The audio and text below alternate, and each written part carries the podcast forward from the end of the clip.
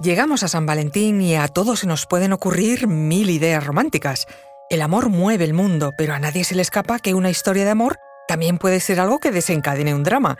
Podríamos decir que no hay una sola de las grandes historias de la humanidad, reales o literarias, que no contenga una gran historia de amor. Y no, no vamos a hablar de Cleopatra y Marco Antonio, o de Romeo y Julieta, ni de los amantes de Teruel, sino de Mariano José de Larra, escritor, político y periodista, considerado uno de los representantes del romanticismo literario español en el siglo XIX.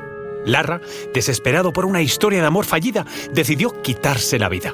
Su suicidio, cuando era un escritor admirado y en pleno apogeo de su carrera, marcó toda una época. Te lo contamos. Conoce mejor al equipo que protege nuestras costas. Alerta en el mar, el jueves a las 10 un nuevo episodio en National Geographic.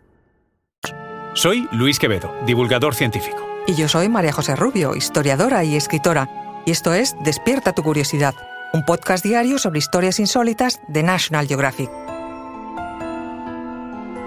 Y recuerda, más curiosidades en el canal de National Geographic y en Disney Plus. El romanticismo fue un fenómeno cultural originado en Alemania y Reino Unido a finales del siglo XVIII. Su seña de identidad, la prioridad de los sentimientos, una explosión emocional que pretendía ser una reacción a la anterior preeminencia de la razón que había dominado durante la Ilustración. El romanticismo se contagió a toda Europa. Tuvo su apogeo entre 1800 y 1850 también en España. Fue un momento de revoluciones, nacionalismos y reclamación de libertades en la política, en la sociedad, en el arte e igualmente en el amor. Por primera vez, los jóvenes exigían poder casarse por amor y no en matrimonios de conveniencia. Y si la dictadura de los padres se imponía, no era raro que las chicas se fugaran con sus amantes para mayor escándalo social. Tampoco fueron raros los duelos entre caballeros, por honor y por dramas amorosos, e incluso los suicidios, por traumas y amores fallidos. Los periódicos de la época están llenos de esos sucesos. En esa España del romanticismo nació Mariano José de Larra, en la madrileña calle de Segovia en 1809 su padre había sido afrancesado, cirujano militar en el ejército de José I Bonaparte, así que la familia estuvo un tiempo exiliada hasta que pudo regresar con el nuevo reinado de Fernando VII. Larra comenzó una carrera como escritor en 1827, con tan solo 18 años, y ya marcado por un intenso asunto amoroso. Con 16 años se había enamorado de una mujer mucho mayor que él, que resultó ser la amante de su padre, el escándalo familiar le hizo abandonar sus estudios universitarios y su posible afiliación al ejército. Decidió entonces probar carrera en las letras. Y fue el periodismo lo que pronto le hizo famoso. Con 19 años empezó a publicar un folleto mensual llamado El Duende Satírico del Día, que, al estilo de las revistas inglesas, se dedicaba a la crítica satírica de la sociedad y la política del momento. Empezó a firmar con el seudónimo de El Duende. Y no estaba solo en sus inquietudes críticas, pronto formó parte de un grupo de jóvenes e inquietos literatos que se reunían en el café de la calle del Príncipe, en la tertulia llamada El Parnasillo.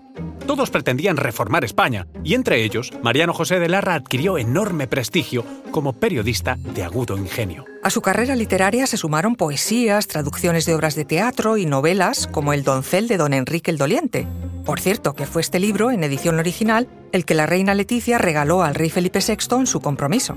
Pero fueron sus famosas series de artículos satíricos tituladas Vuelva usted mañana o Entre qué gentes estamos, firmados con el nuevo seudónimo de Fígaro, las que mayor fama le dieron. Los artículos reflejaban su inteligencia y su carácter pasional, comprometido profundamente con ese cambio político y social que ansiaba como posible. Larra iba a truncar su carrera, sin embargo, demasiado pronto y por cuestiones amorosas ajenas al valor de su literatura. En 1829, con tan solo 20 años, se casó en Madrid con Josefa Betoret Velasco, un matrimonio desgraciado al que dedicó el artículo El casarse pronto y mal.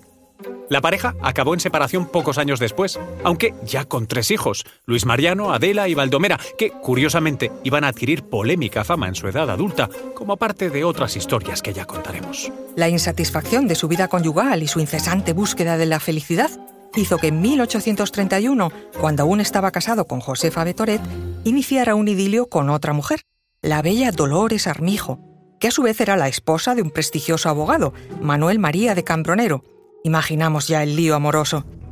La relación con Dolores Armijo, la amante, era siempre tortuosa, a escondidas, en adulterio, tratando de esquivar el escándalo social, una presión que Dolores no aguantó mucho tiempo. Decidió abandonar a Larra solo tres años después, en 1834, el mismo año en que el escritor había decidido separarse definitivamente de su esposa, Así que Larra se vio solo y fracasado. Larra intentó entonces que Dolores Armijo volviera con él. Hizo un viaje por Europa en 1835 en el cual conoció a Víctor Hugo y Alejandro Dumas en París. Además, a su regreso, decidió internarse en política y logró ser elegido diputado por Ávila en 1836. Con ese nuevo prestigio, creyó que era el momento de convencer a Dolores para retomar la relación, pero ella se negó otra vez en rotundo. Sumido en una profunda depresión y roto por el desamor, el 13 de febrero de 1837, lunes de carnaval, Mariano José de Larra decidió poner fin a su vida. Como muchos enamorados del romanticismo, tomó la pistola de los duelos y se pegó un tiro en la sien en el despacho de su casa. Tenía solo 27 años. Había decidido que sin el amor de Dolores Armijo, que era para él el amor con mayúsculas, su vida no tenía sentido. Sea esto un homenaje no solo al afamado escritor, sino a los muchos enamorados que siguen moviendo el mundo.